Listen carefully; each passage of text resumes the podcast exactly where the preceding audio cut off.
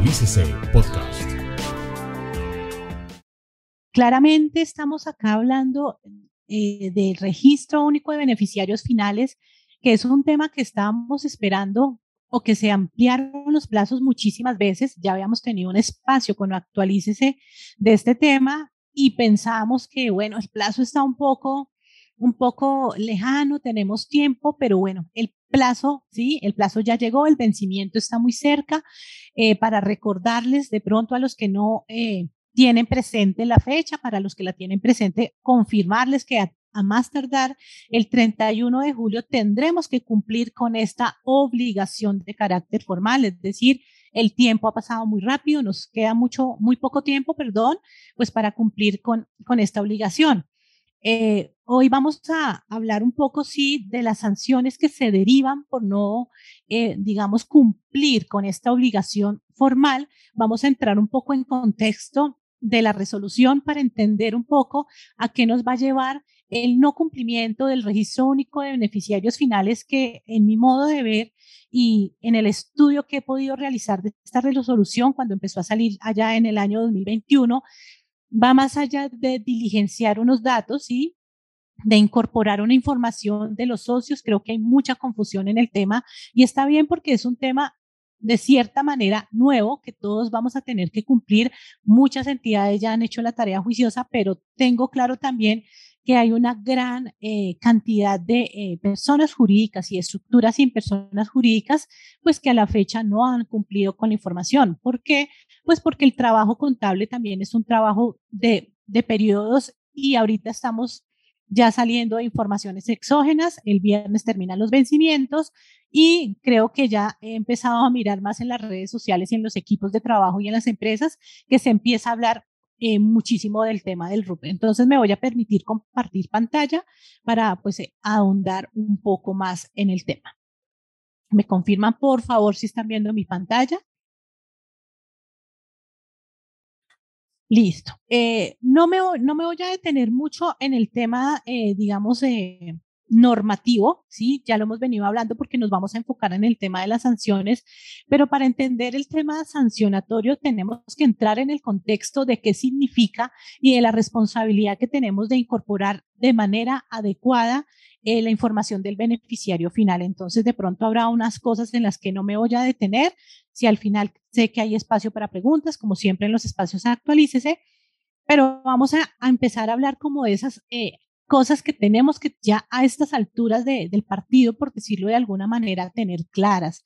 ¿Por qué lo digo? Porque eh, sigo escuchando y sigo viendo la misma pregunta. ¿Y qué es un beneficiario final? Entonces, si tengo un socio que es persona jurídica, reporto a la persona jurídica, colegas, y para todas las personas que nos están viendo, el beneficiario final siempre va a ser una persona natural, sí o sí, siempre va a ser una persona natural para que tomen sus apuntes, para que lo tengan en cuenta. No importa llegar a esa persona natural para poder decir, este es mi beneficiario final. Entonces, importantísimo tener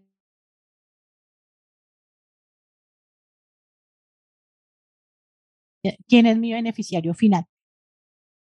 Eso como para, para ya ir entrando en, en materia, el marco normativo, pues eh, marco normativo, eh, ahorita estamos amparados por la resolución 164 y como lo he venido comentando, aunque esto es un tema y una obligación que vamos a tener que presentar en los servicios informáticos de la DIAN, este tema del beneficiario final nace más allá, esto no es un impuesto, ¿sí? Esto no es información exógena como al principio se creía y la gente empezaba a decir, pero ¿por qué tengo que reportar nuevamente a los socios si yo ya hice un formato en información exógena, que es el 1010, que estamos terminando de trabajar por, por esta temporada, pero es para decirle, esto no es información exógena, esto es una obligación de carácter formal que no tiene que ver nada con eh, los medios eh, magnéticos, que aunque sí están involucrados el tema de los socios, no siempre el beneficiario final va a ser el socio de la persona jurídica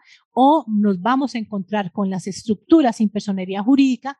Entonces, ojo porque hay que tener mucho cuidado. Este tema del beneficiario final nace también eh, por un tema de todo lo que tiene que ver con el lavado de activos, financiación de terrorismo. Por eso acá en las diapositivas ustedes pueden observar la ley 2195 del 2022 desde la ley 2155 estamos eh, empezando a darle lectura al tema del beneficiario final. Claro está que, digamos que no, no le pusimos mucho cuidado eh, y acá pues todos los decretos que vinieron eh, haciendo sus modificaciones a los plazos, sí. Inicialmente la presentación del beneficiario final estaba dada para presentar a más tardar en septiembre del año pasado. Después se hizo una modificación y se dijo que a más tardar el 31 de diciembre del año 2022 íbamos a cumplir con esta obligación formal, pero llega la resolución 1240 del 28 de septiembre del 2022 para decirnos no, ampliamos las fechas, les vamos a dar más tiempo y los plazos quedaron estipulados para presentar este registro del beneficiario final a más tardar el 31 de julio del año 2022.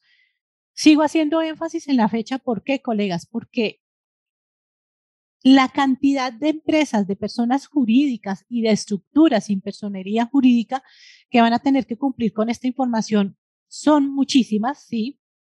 Por decir algo, no tengo el dato exacto ahorita, pero pensemos que todas las personas jurídicas, como lo decía el doctor Zuluaga al inicio, eh, en, cualquier denominación, empresas comerciales, entidades sin ánimo de lucro, fundaciones, asociaciones, iglesias, propiedades horizontales, juntas de acción comunal. Esto hablando de las personas jurídicas y las estructuras sin personería jurídica que tendrán que cumplir con esta información. Entonces, un poco del marco normativo para aquellos colegas que eh, de pronto no han tenido la oportunidad por tiempo y demás, pues de hacer esta labor. Quiero eh, hacer un comentario acá y es que cuando empezamos a mirar este tipo de obligaciones, una de las preguntas más frecuentes es, ¿y es que es esto responsabilidad del contador? La misma resolución dice, no, esto es una responsabilidad del administrador. Lo que sucede es que cuando salen obligaciones que tienen el nombre de DIAN, inmediatamente los contadores actuamos. Yo no puedo decir si es responsabilidad o no cuando la misma eh, resolución me está diciendo que es una responsabilidad del administrador. Lo que sucede es que nosotros como contadores, como asesores de, la empresas, pues digamos que si hacemos este acompañamiento a los administradores, a los gerentes y a las personas que están encargadas, eh, digamos, en este caso de las empresas, para poder llevar a feliz término esta obligación. Entonces, eh, a mí me decían, ¿y si cobro adicional, no cobro adicional? Uno, primero creo que no es el espacio para decirlo. Cada uno de ustedes elegirá y decidirá si esto es un valor agregado a su trabajo, si esta es una tarea adicional, pero lo que les quiero decir, y lo he dicho en todas las conferencias que he realizado desde el año pasado, esto es un tema de responsabilidad, esto no es un tema solamente de llenar nombre, apellido. Escuchaba y en todo lo que he podido leer alguien decía, pero es que eso es muy fácil, yo ya coloqué a los dos socios y ya. Puede ser que en algunas organizaciones los socios sean los beneficiarios finales.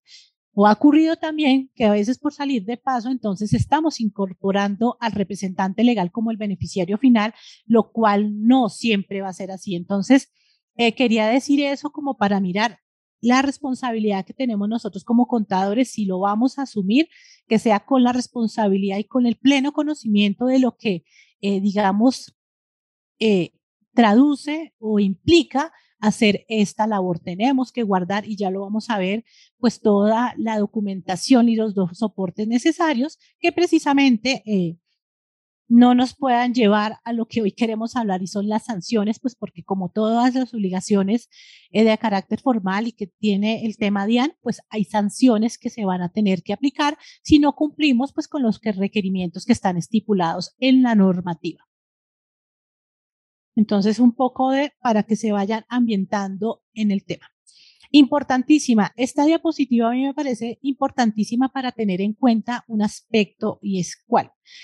Esta información que nosotros vamos a reportar y está muy eh, amarrado a lo que acabo de decir de la responsabilidad de la información que vamos a brindar, esta información eh, va a estar, eh, digamos, también a eh, discreción de la Contraloría General de la República, de la Fiscalía General de la Nación, Superintendencia de Sociedades, Superintendencia Financiera de Colombia, Procuraduría General de la Nación y la Unidad de Información y Análisis Financiero UIAF. ¿Por qué digo que es importante? Y acá no vamos a generar pánico, ni terror, ni mucho menos. Eh, y ah, bueno, además la DIAN, ¿no? Que es la, eh, digamos, la, la, base que vamos a tener y los, ese servicio informático a donde vamos a tener que incorporar la información.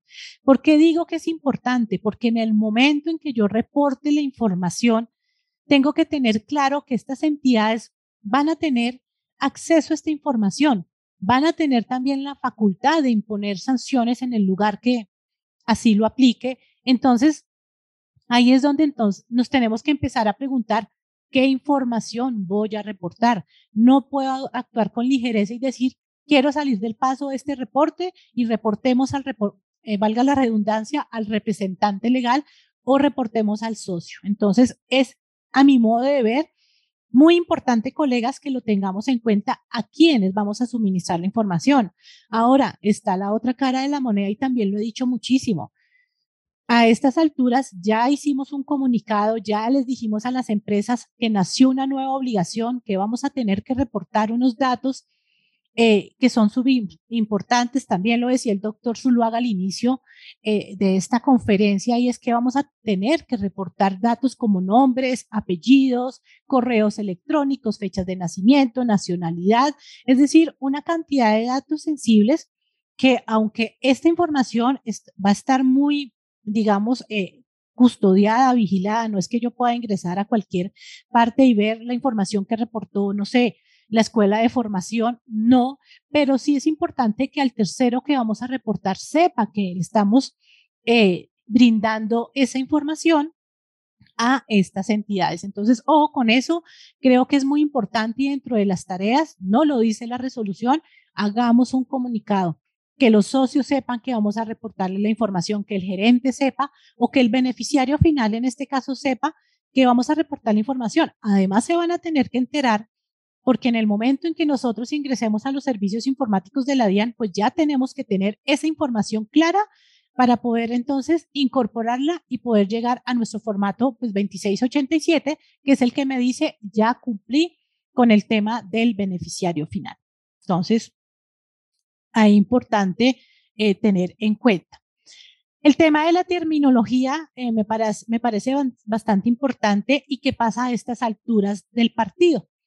Ya hemos venido diciéndolo, de pronto ya lo hemos venido hablando, pero a mí no me gusta cuando doy una conferencia pretender que todo el mundo ya está enterado, porque puede ser que mucha gente que nos está viendo hoy, que va a tener el tiempo de vernos en diferido, no sepa que existe una obligación, ¿sí? Del beneficiario final y no sepa para dar inicio que algo muy importante que a, este momento tenemos que tener en cuenta es que en el registro único tributario tenemos que tener incorporada la responsabilidad 55.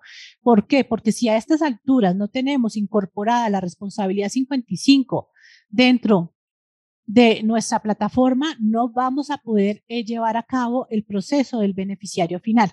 No se afanen, no se preocupe. Muchas, eh, digamos, esta actualización la hizo la DIAN de oficio a muchísimas empresas, pero hoy hay empresas que no lo tienen. Para esto no tienen que pedir cita, no tienen que ir a la DIAN, solamente ingresan a los servicios informáticos de la DIAN con su usuario y contraseña común y corriente, hacen una actualización del registro único tributario con la responsabilidad 55 para qué? para que paso seguido puedan también ingresar a la página de la DIAN e incorporar ya la información de sus beneficiarios finales. Formatos a tener en cuenta. El registro de beneficiario final trae tres formatos que son súper importantes. El formato más importante que me va a decir a mí que ya cumplí con la obligación eh, de reportar a mi beneficiario o a mis beneficiarios finales es el formato 2687 que es el formato también de carga individual.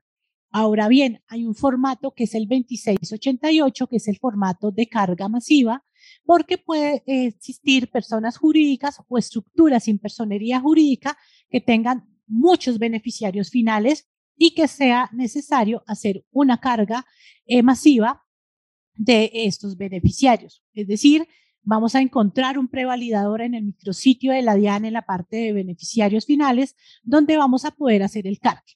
¿Por qué? Porque la carga individual me permite hacer el cargue a mí de hasta 20 beneficiarios finales, es decir, si yo tengo hasta 20 beneficiarios finales, pues hago el cargue individual, pero si son más de 20 beneficiarios, pues voy a, a poder utilizar el prevalidador que me permite hacer incorporar hasta 6.000 beneficiarios finales. Que si ustedes quieren utilizar el prevalidador para incorporar dos beneficiarios finales, es a discreción de cada uno de ustedes. Yo que les digo en los diferentes talleres que hemos realizado, el proceso paso a paso es, si yo tengo un socio, ¿para qué descargo el prevalidador? Es decir, más me demoro descargando el prevalidador, incorporando la información, generando el XML, subiendo, eh, prevalidándolo, generándolo, eh, colocándolo en la página de la DIAN, porque lo vamos a tener que colocar así como los archivos eh, que colocamos de la información exógena, firmándolo, yendo a la, al micrositio de beneficiarios finales y cargarlo. Pero entonces hay gente que de pronto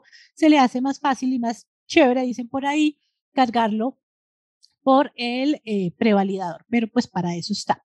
Hay un formato muy importante y aquí empezamos a hablar de esa terminología y es el formato 2706, que es la inscripción en el sistema integrado de estructuras sin personerías jurídicas. ¿Por qué? Porque esas estructuras sin personería jurídica que no cuentan con un RUT van a tener que expedir algo que se llama el NIESPJ, es decir, acá la normativa, no voy a decir la DIAN, sino la norma, no dejó por fuera esas estructuras sin personería jurídica que no cuentan con RUT. Es decir, que si ustedes están enfrente de una estructura sin personería jurídica, tienen que hacer una tarea adicional, es decir, van a tener que entrar al sistema de identificación de estructuras sin personería jurídica, van a tener que crear un ISPJ. ¿Para qué? Pues para también poder hacer el cargue de los beneficiarios finales. En este caso, no vamos a tener la responsabilidad 55, vamos a tener, o el administrador de esa estructura sin personería jurídica va a tener que ingresar un estado que se llama el 110 para poder contar ya con la activación y poder ingresar mis beneficiarios finales. Entonces, miren que eh, en estos ya minutos que llevo, hay varias tareas pendientes, sí, de acuerdo a lo que ustedes tengan que hacer, tener la responsabilidad 55, crear mi NISPJ, incorporar mi estado 110 para decir, ya puedo empezar a incorporar mi beneficiario final. Alguien decía por ahí, no, pero es que eso es solamente entrar a la página de la DIAN y llenar datos. No, esto es como todo lo que tenemos que tener en cuenta para hacer la tarea de debida manera y no tener que incurrir pues en el tema sancionatorio, pues es que es a lo que no queremos llegar ninguno de nosotros. Entonces, súper importante ahí para que vayan haciendo sus anotaciones, pues acá beneficiario final, pues es el registro sobre el cual vamos a reportar a nuestros beneficiarios finales. Otra de las diapositivas que más me gusta de la presentación es esta, y esta nos lleva un poco al tema también de sanciones. ¿Por qué? Porque la resolución 164 nos habla de algo súper importante, que es la debida diligencia. ¿Y qué es la debida diligencia? La debida diligencia, y me voy a permitir ir a la resolución, a mí me gusta ir a la fuente, como dice un colega, mi colega Martín Emilio, hay que ir siempre a la fuente, porque a veces cuando salen las resoluciones nos vamos, bueno, ¿y qué tengo que reportar? Nombres, apellidos, y empezamos a correr por esa resolución y no nos detenemos en esos términos tan importantes. Y como siempre le digo a los colegas, tenemos que darle lectura a la norma, tenemos que analizar y entender un poco precisamente y, estos espacios pues se prestan también para eso. Ese es el objetivo de estos espacios, detenernos un poco y mirar de manera calmada esos aspectos tan importantes que van más allá de incorporar un nombre y un apellido y una fecha. ¿Qué nos está diciendo el artículo 17 de la resolución? Debida diligencia. Las personas jurídicas, estructuras sin personería jurídica o similares tienen, acá no me está diciendo deben o pueden, no, me está diciendo tienen la obligación de identificar, obtener, conservar, suministrar y actualizar el en el registro único de beneficiarios finales la información solicitada en la presente resolución. Para este efecto, las personas naturales, las personas jurídicas o estructuras sin personería jurídica o similares tendrán la obligación de suministrar la información que les sea requerida por parte de los obligados. A suministrar la información del registro de único de beneficiarios finales. Y dice, el deber de debida diligencia corresponde a la realización de todos los actos necesarios para la identificación de los beneficiarios finales, así como las demás, la demás información solicitada en la presente resolución, incluido el conocimiento de la cadena de propiedad y el control de la persona jurídica, estructura sin personería jurídica o similar. Eh, me permití leer esto porque me parece súper importante, me pareció súper importante que lo tengamos en cuenta. ¿Por qué? Porque cuando yo les hablaba de quién es la responsabilidad de hacer esta tarea, y entonces empezamos a mirar, y es el contador, pero miren lo que me está diciendo la debida diligencia. Identifique, suministre, llegue hasta donde tenga que llegar dentro pues de los eh, de lo debido para determinar ese beneficiario final. A veces nosotros como contadores en las organizaciones, dependiendo del cargo, el rol que desempeñemos, pues no conocemos mucha información. Y ahí es donde yo les digo, colegas, la invitación con el mayor de los respetos es no hagamos esto callados. No, es que el gerente me dice que él no tiene tiempo y que yo no sé qué es eso. Usted allá incorpore lo que crea. Esta información y esta debida diligencia tiene que estar debidamente soportada. Acá hay un término muy importante y la resolución lo trae, es que yo tengo que conservar la información de la debida diligencia por un término de cinco años. Es decir, ahí va a haber un tiempo en donde las entidades van a poder entrar a validar la información. Por, esto por eso esto no es un trabajo que podemos hacer solos. Posiblemente, lo puedo decir, y muchos de ustedes ya lo hicieron, hay empresas, les voy a poner el ejemplo de la firma que yo manejo, María del Pilar es la representante legal, María del Pilar es la única socia, María del Pilar tiene el control, tiene participación, tiene los beneficios en derechos, rendimientos, utilidades, y uno dice, la tarea está hecha, y la tarea ya está hecha desde el año pasado, entonces ahí uno dice, pues ¿para qué me complico la vida? No me complico la vida, yo ya sé que es un único socio, pero aún así yo tengo que cumplir con lo que me está diciendo. Ya identifiqué el beneficiario final, que fue María del Pilar, ya sabemos que cumple con el porcentaje, que es el 100%, ya voy a recaudar la información, la voy a conservar. Es decir, tengo que tener mis papeles de trabajo, mis documentos soportes, por si en algún momento entran a validar que posiblemente pueda pasar. Es decir, mire, este fue el proceso, esta fue mi debida diligencia con la cual yo dije, acá está porque también colegas nos vamos a encontrar, y yo lo he visto ya en casos donde dicen yo no, ¿y qué pasa? Yo no de pronto no quiero que me reporte. Yo no quiero ese tema, no quiero ni que la fiscalía ni la OEA, no porque la gente de pronto esté escondiendo algo. Lo que sucede es que cuando nos nombran estas entidades, cuando hay gente que maneja información tan sensible como el correo, como la fecha de nacimiento, entonces uno empieza a encontrarse con estos casos. No sé si a alguno le ha pasado que han dicho no, reporte al representante legal. Yo ya he visto el caso donde dicen no, no van los socios, va el representante legal. Si nosotros como contadores, como asesores, vamos a hacer la tarea, que todo quede documentado, colegas. Es decir, no actuemos eh, deprisa por cumplir la información y por tener un formato que me diga ya cumplí. Ojo con estas cosas porque volvemos a lo mismo, hay un régimen sancionatorio. Entonces, este tema de la debida diligencia ya lo vamos a ver que de no cumplirse pues tiene unas sanciones que van a ser aplicables por no hacerlos. Obtener la información, ya les dije, conservar la información y actualizarla porque este tema de los beneficiarios finales también trae un tema de actualización. Y aquí quise dejarles unos pasos para que ustedes vayan ya haciendo la tarea, ya saben la responsabilidad en los RUT o el NISPJ, si son estructuras sin personería jurídica, tenemos que determinar si estamos obligados creo que hoy ya la tarea tiene que estar hecha. Si no la han hecho, pues eh, saquémosle un ratico. Sí, a veces eh, somos muy de no tenemos tiempo, nunca nos queda tiempo, es que venimos de exógenas, no demora en entrar ya las rentas de personas naturales y entonces todavía me queda mes y medio. Yo he escuchado, no, pero todavía tenemos tiempo. No, colegas, yo creo que el tiempo está encima para esta responsabilidad porque no sabemos qué nos vamos a encontrar en el camino y no podemos hablar de manera general que en todas las empresas vamos a encontrar uno o dos socios. Entonces, Muy importante determinar si estamos obligados o no estamos obligados a reportar el beneficiario final. Segundo, identificar los criterios que lo convierten en beneficiario final. Ya vamos a ver esos criterios. Recolectar la información, muy importante. Empiecen a armar sus hojas de trabajo. La resolución no trae algo, pero sí me está diciendo que tengo que pedir empiecen a armar sus cuestionarios, empiecen a armar sus archivos en Excel, qué información tengo que pedir. Es más, envíen correos a las, que, a las personas que ya determinaron que fueron sus beneficiarios finales y les dicen, mire, necesito que me diligencie esta información y que me la haga llegar. ¿Para qué? Para que cuando ustedes ingresen a la página de la DIAN ya tengan la información lista y el trabajo sea mucho más efectivo ya les hablé de las responsabilidades 55 y la 110 y como tarea final incorporar la información en los servicios informáticos de la DIAN. Esos son como los pasos que tenemos que seguir, pues que básicamente los trae la resolución. Acá no me estoy inventando nada, no estoy descubriendo el agua tibia.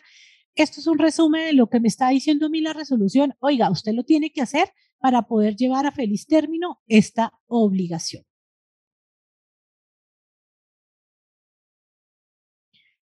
Y entonces, hablando de ese paso a paso, también eh, a estas alturas, hoy ya 13 de junio del año 2023, empezamos y tenemos que empezar a entender, ¿estoy obligado o no? ¿Qué me está diciendo a mí el artículo cuarto de la resolución 164? Están obligadas las sociedades y entidades nacionales con o sin ánimo de lucro, de acuerdo a lo establecido en el 12 raya 1 del Estatuto Tributario. Es decir, acá la resolución y aunque es una de las preguntas, de las tantas preguntas comunes que se ha dado en este proceso, es ¿y por qué las cesales van a tener que reportar? ¿Y por qué una propiedad horizontal va a tener que reportar? Porque la resolución me lo está diciendo, es decir, no hay otra respuesta, así lo trae la resolución. Entidades sin ánimo de lucro o con ánimo de lucro lo van a tener que reportar. Ya lo decía al inicio de la charla muchas eh, preguntas, ¿cómo así que las iglesias? ¿Y a quién voy a reportar? ¿Al pastor? ¿A, no sé, al sacristán? No sé cómo, dependiendo cada entidad religiosa, cómo lo llame, lo van a tener que hacer.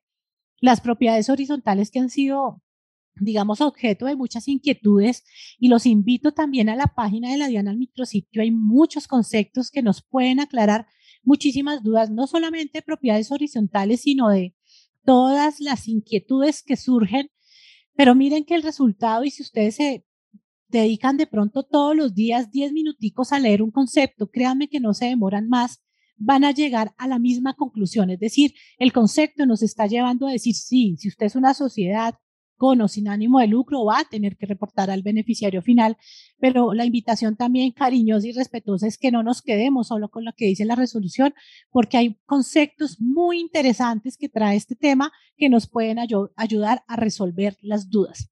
Quienes también van a tener que eh, están obligados a esto, establecimientos permanentes de acuerdo al 20 raya 1 del Estatuto Tributario, estructuras sin personería jurídica en cualquiera de los siguientes casos, creados administradas en Colombia, que se rijan por las eh, normas de la República de Colombia o las que su fiduciario o posición similar o equivalente sea una persona jurídica nacional o persona natural residente fiscal en la República de Colombia. Acá estamos mirando porque también dicen, pero tiene que ser colombiano para ser beneficiario final, no necesariamente. Estamos al frente de que encontramos beneficiarios finales que tienen otra nacionalidad, que son residentes fiscales en Colombia para efectos eh, pues tributarios. Entonces aquí no vamos a mirar, pero si es una SA reporta la denominación, el tipo societario aquí no importa. Es que María del Pilar es del régimen eh, especial de tributación, es que es del régimen simple. Aquí no vamos a mirar eso,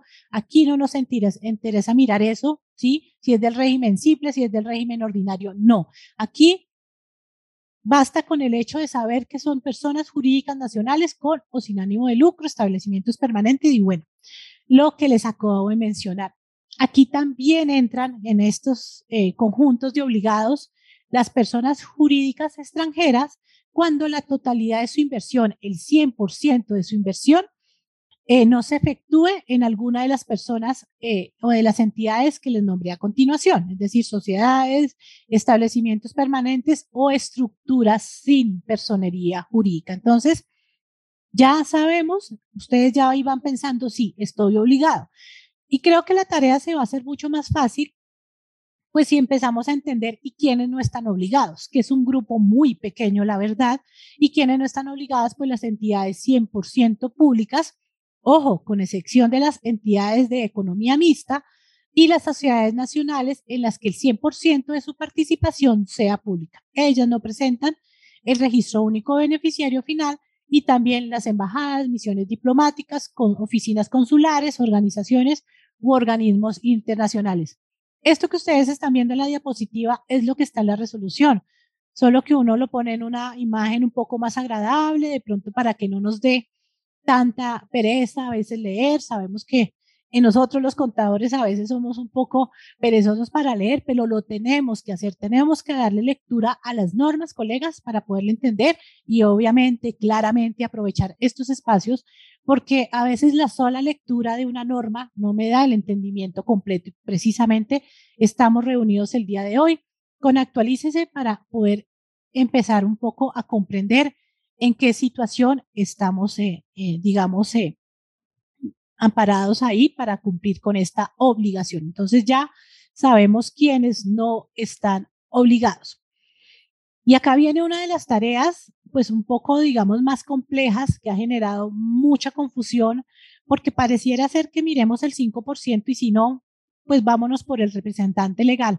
Importante, hagan la plana, eh, cópienlo en grande, en, allá en, en sus puestos de trabajo esta determinación la tenemos que hacer en el orden, ¿sí? En que viene. No vamos a decir cuál me aplica mejor. Mejor me voy por el representante legal. No, pues mejor me voy por los dos primeros. No, colegas, tenemos que respetar el orden de la determinación del beneficiario final. Es decir, estamos frente a nuestra empresa, soy una persona jurídica, ¿sí? Ya tengo mi RUT actualizado, ya comuniqué al implicado, el administrador me van a colaborar, el contador va a ser el asesor, va a ser la tarea. ¿Qué tenemos que hacer? Empezar a determinar. Entonces, ¿qué vamos a empezar a mirar? Estos criterios de determinación que también vamos a tener que incorporar allá en los servicios informáticos de la DIAN y que tienen que estar debidamente documentados y soportados. ¿Qué me está diciendo el primer criterio? La persona natural que actuando individual o conjuntamente.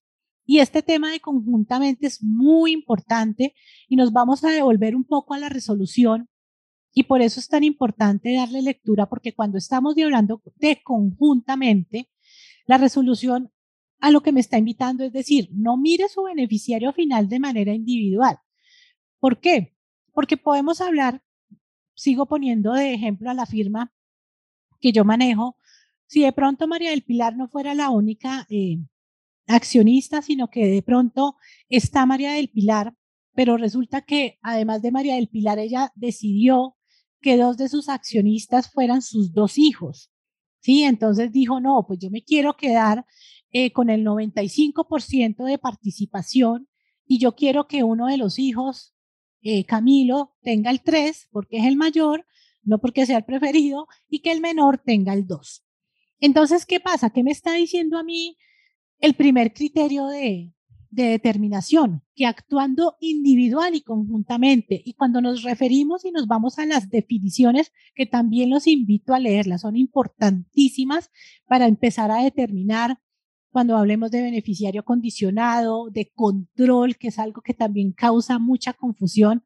Y es que aquí, hablando de conjuntamente, es decir, que la persona natural que actúe junto con terceros con los que tenga un vínculo hasta el segundo grado de consanguinidad, afinidad o primero civil, independiente de las personas jurídicas o estructuras sin personería jurídica o similares. ¿Qué quiere decir esto? ¿Qué me quiere decir esto? Que en el caso en que María del Pilar tiene el 95% de participación, Camilo tiene el 3 y Diego tiene el 2, uno diría, pues sigue siendo María del Pilar el beneficiario final. Es decir, abuelo de pájaro, como dicen las abuelas, pues sigue siendo ¿Por qué? Porque la resolución me está diciendo que actúe individual o conjuntamente, sea titular directa o indirectamente, del 5%. María del Pilar que tiene el 95% beneficiario final, ya sabemos. Pero ¿qué pasa? Que como me está hablando esta del segundo grado de consanguinidad, primero de afinidad civil, pues Camilo y David se van también de beneficiarios finales. ¿Por qué? Porque entre los dos están sumando este 5% que me está trayendo a mí la resolución. Entonces, mucho ojo con ese tema, porque a veces no empezamos a mirar y esa es la debida diligencia que tenemos que entrar a hacer. Es decir, bueno, María del Pilar, ¿quiénes más están de socios? Porque no podemos pensar que porque eh, nos vamos a encargar del registro de beneficiarios finales, ya sabemos cuáles son los socios. No, pero es que yo veo que él es el socio, pero sabemos si de pronto la esposa tiene participación. Yo ya he hecho asesorías en empresas donde hay hermanos que tienen dos, el tres, el uno, y que todos suman. Y a la final hay una empresa muy grande que asesoré que nueve de los hermanos se fueron como beneficiario final. Entonces, esto para decirles, colegas, que es muy importante hacer todo ese trabajo de esa debida diligencia. Entonces ya tenemos el tema porcentual, dice 5% o más del capital o derechos de voto de la persona jurídica. Y, o, ojo con ese y, o, acá no me está diciendo y se beneficie, dice o se beneficie también, porque a veces esa mala lectura nos lleva a cometer errores. En el 5% o más de activos, rendimientos o utilidades de la persona jurídica, porque puede ser que Camilo se beneficie de uno de los activos que tiene la firma, que yo manejo, que yo represento, y entonces va a estar incorporado. No solamente me está hablando de capital o derechos de voto, y es más, cuando estamos haciendo la incorporación en la página de la DIAN, ahí nos va a preguntar por qué. Por eso entonces ahí vamos haciendo el trabajo y vamos preguntando y vamos documentando para tener nuestro soporte y nuestros soportes que ya sabemos que tenemos que conservar durante cinco años. ¿Y qué me está diciendo también? Además, y acá no me está diciendo, oh, y ojo colegas también con esto, no me está diciendo el 5% o, sino me está diciendo y, y que la persona natural que actuando individual o conjuntamente ejerce control directo o indirecto sobre la persona jurídica por cualquier otro medio diferente al establecido en el punto anterior. Es decir, aparte del 5%, tiene el tema de control diferente a los anteriores eh, expuestos. Y ya llegamos al tercer criterio, que es el, mejor dicho, yo ya hice todo el proceso, ya revisé, ya validé, hicimos las reuniones, verificamos y no encontramos por ninguna parte, digamos, a los beneficiarios final. ¿Qué me está diciendo la resolución? Cuando no se identifique ningún beneficiario final bajo los criterios señalados anteriormente se considerará como beneficiario final a la persona natural que ostente el cargo de representante legal. Ojo acá también, salvo que exista una persona natural que ostente una mayor autoridad en relación con las funciones de gestión, dirección de la persona jurídica, en cuyo caso se deberá reportar a esta última persona. ¿Por qué? Porque nos podemos encontrar que en algunas entidades, aunque esté el representante legal, va a existir una persona con mayor autoridad. Por ejemplo, podemos encontrar a veces en las iglesias que no siempre, sí, si hay un representante legal, él sea el que tenga la mayor autoridad. Podemos encontrar un grado, un tema de jerarquía mucho más alto y eso es lo que tenemos que entrar a validar en las juntas de acción comunal. Ojo con el tema de las propiedades horizontales, con revisar el tema de los coeficientes de los copropietarios, de mirar ese tema de conjuntamente, porque nos vamos a poder encontrar que existen en copropiedades, pues familiares. Siempre pongo el ejemplo, pues es, el que más sucede, que María del Pilar no quiere estar tan lejos de sus hijos, pero ellos quieren su independencia, entonces yo estoy aquí en mi casa, pero ellos viven en la torre del frente, ¿sí? Y también digamos, tienen su vivienda y al hacer el, digamos, eh, la evaluación, pues sumamos más del 5%. Entonces, ojo con todas esas tareas que, que tenemos que empezar a desarrollar para llevar a cabo y a feliz término este proceso del beneficiario final.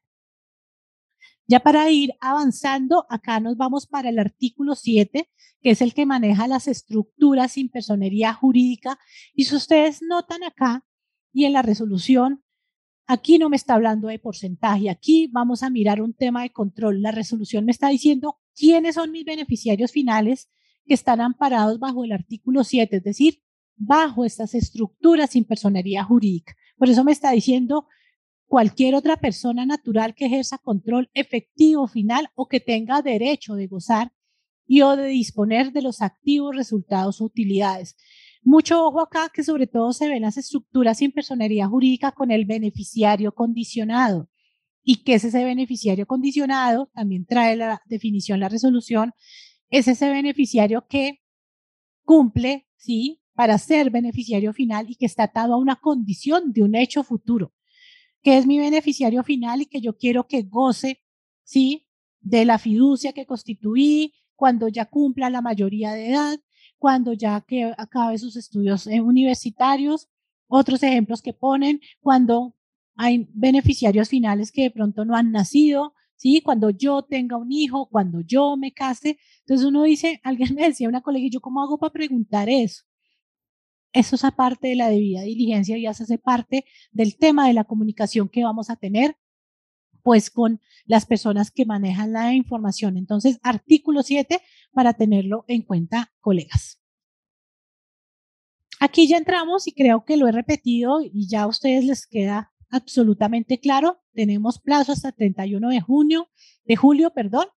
Eh, personas jurídicas creadas al 31 de mayo de 2023 que deberán reportar a más tardar, es decir, si ya ustedes dijeron con lo que he estudiado, con lo que ya leí, con esta conferencia, de pronto algo me quedó más claro. Tengo un socio, tengo dos, sáquenle en el ratico, en serio, sáquenle en el espacio. Eh, de pronto muchos ya salieron de información exógena y antes de pronto de que entren al tema de renta y de todas las obligaciones que tenemos los contadores, en serio, en un ejercicio real, yo les digo, en un ejercicio real de cinco beneficiarios, de tres beneficiarios, si dedicamos, no sé, medio día y ya tenemos toda la información, es decir, recuerden la lista de chequeo, vamos a poder hacer la tarea con tranquilidad. ¿Por qué se los digo, colegas? Porque como va a haber muchas personas haciendo lo mismo, pues no sabemos cómo se comporte nuestra página de la DIAN, que esperemos pues que se comporte bien. Este año no escuché mucho tema de, no hubo ni siquiera como contingencia o tanto tema, pues no lo pude ver desde mi lado con el tema de poder presentar, por lo menos desde mi experiencia funcionó perfectamente la página de la DIAN, no tuve ningún inconveniente, lo que escuché de otros colegas, pero no esperemos porque esto es un tema nuevo para todos, ya he visto errores que se van generando en el momento de crear el beneficiario final, y entonces si dejamos la tarea para el 31 de julio y me sale un error, ojo con eso, entonces no esperemos. Estructuras sin personería jurídicas creadas al 31 de mayo de 2023 deberán inscribirse en el sistema de información para las estructuras sin personería jurídica a más tardar el 31 de julio, es decir, las creadas al 31 de mayo. Y las estructuras sin personería jurídica creadas a partir del 1 de junio de 2023 deberán inscribirse en el sistema de información de estructuras sin personería jurídica o CSPJ para abreviar a más tardar el mes siguiente de su creación. Entonces, súper importante aquí eh, tener en cuenta si estamos frente a una persona jurídica o a una estructura sin personería jurídica. El tema de actualización que se los mencionaba en el tema de la debida diligencia, el registro único de beneficiarios finales trae unos temas de actualización en los meses de enero, abril, julio y octubre de cada año. Si de pronto dentro de las personas que nos están viendo por YouTube y las que nos van a ver en diferido, alguien ya hizo la tarea, sí, María del Pilar ya hizo la tarea, pues ¿qué va a pasar ahorita en julio? Que el primer día de julio yo voy a mirar y voy a decir, oiga, lo que yo reporté a hoy ha cambiado, cambiaron los beneficiarios, se hizo alguna modificación, se hizo alguna asamblea extraordinaria para hacer algún cambio. Eh, era el representante legal que estaba, pero ya este se fue, entonces llegó otro, se murió uno de los beneficiarios finales, pues porque eso puede pasar. En el caso en que haya que hacer actualizaciones, las hacemos. Si no cambió nada, colegas, no cambiamos nada. Esto para el caso de las personas jurídicas Importante tenerlo en sus calendarios, eh, darle una revisadita en estos meses por si hay que hacer alguna actualización. Para el caso de las eh, estructuras sin personería jurídica, pues se deberá hacer dentro del mes siguiente a que se genere la actualización. Es decir, no va a irse por los temas de abril, enero, abril, julio y octubre, sino al mes siguiente de que se genere esa novedad, pues vamos a hacer la actualización. Aquí ya les hablé de la responsabilidad 55, creo que ya quedó súper claro. Para que, pues si termina el, la conferencia y ustedes no lo han hecho, en serio, no se demoran 10 minutos, colegas. Hacen ya la tarea y no hay problema. Y vamos ya a finalizar con lo que traía de nombre la conferencia, pero no podemos hablar del régimen sancionatorio sin entrar en un contexto de entender las responsabilidades que nosotros tenemos en el momento de reportar el beneficiario final. Entonces, ojo con una cosa. ¿Qué me está diciendo a mí el artículo 20? Me voy a ir acá a esta diapositiva que es un poco más amigable. ¿Qué me está diciendo a mí el artículo 20 de la resolución 164? Sanciones por no cumplir, por el no cumplimiento del beneficiario final. La primera, sanción del 658 raya 3 del Estatuto Tributario, que la encontramos acá de pronto para muchos conocidas, para otros no, que son las sanciones relativas al incumplimiento en la obligación de inscribirse en el RUT. Hay sanciones de 10 VTs, hay sanciones de 100 VTs, hay sanción de una VT. Es decir, por el tema pues de no hacer eh, todas estas modificaciones, de no actualizar, eh, por informar, mire que me está diciendo datos falsos, incompletos, equivocados, pues por parte del obligado a suministrar la información. Entonces, por eso, insisto en el tema que en el momento en que ya reportemos al beneficiario final, porque hay un momento en el paso a paso eh, que hemos realizado en los talleres, cuando uno ya dice, usted está seguro, usted ya va a firmar, porque pues esto va firmado, ¿sí? Como cualquier otra obligación, revise, valide, verifique y si no, y si está seguro, pues entonces firme, firme la información. Ojo con eso, también hay una parte en el, en el tema de los servicios informáticos de, en donde nos preguntan si se realizó realmente la debida diligencia, es decir, se realizó, no se realizó, por qué no se realizó. Entonces, vuelvo y les digo, les puede pasar que alguien no les quiere suministrar la información. A mí ya me han preguntado mucho ¿Y qué pasa, María del Pilar, si no lo quiero hacer? Dejar salvedad, eh, colegas, dejar documentado, porque estas situaciones, pues, es en las que nos podemos enfrentar. Entonces, esa es la primera sanción aplicable. ¿Qué otra sanción aplicable está? La sanción del 651, muy conocida para muchos. Pero para hablar de la sanción 651, me voy a dirigir a, acá a la resolución un momentico y perdón que pase tan rápido. Y les hablaba yo, mire, el artículo 17, ya les decía, nos está hablando de la debida diligencia. Ya sabemos que es todo lo que necesito hacer para poder determinar al beneficiario final. ¿Y por qué lo nombro? Porque más abajo, en, la, en el artículo 20, ¿qué me está diciendo? Él me está diciendo en caso de que la información indicada en el artículo 17, o sea, el de la debida diligencia de esta resolución, sea solicitada por parte de la Administración Tributaria y la misma no sea suministrada, no se suministre dentro de los plazos establecidos para ello o el contenido presente errores o no corresponda a lo solicitado, habrá lugar a la aplicación de las sanciones contempladas en el artículo 651 que eh, gratamente trajo unos cambios, eh, yo digo que muy buenos cambios dentro de los que se dieron en, la reforma tributaria, la ley 2277, en una disminución de casi de más del 83% en las sanciones, pero colegas, sanciones son sanciones y no queremos llegar acá. Entonces, ¿qué me está diciendo? El tema de la debida diligencia, pues va a ser objeto de sanción si no cumplimos y qué artículo les va a aplicar el 651. Por eso, eh, digamos que dentro de, lo, de las últimas charlas y los temas y, y los eh, webinars que he dado, insisto mucho en el tema de la diligencia. El tema de los datos al final de cuentas, del nombre, el apellido, pues nos es el resultado de esa identificación del beneficiario final. Pero colegas, la invitación es que en serio hagamos una tarea juiciosa de este tema, ¿sí? Porque aparte, pues de, de la DIAN, eh, las entidades que ya les nombré, pues pueden entrar a hacer una revisión y una fiscalización, y lo dice de más sanciones aplicables por parte de las entidades que ejerzan funciones de inspección, vigilancia y control son sobre los obligados. Entonces aquí, pues estamos enfrente de una eh, responsabilidad muy grande, muy grande. Sí, yo siempre eh, lo he manifestado. Para mí este tema no es un tema eh, de llenar datos, de actuar a la carrera. Lo he repetido a lo largo de la conferencia, a lo largo de las conferencias que he dado y a las que faltan por hacer.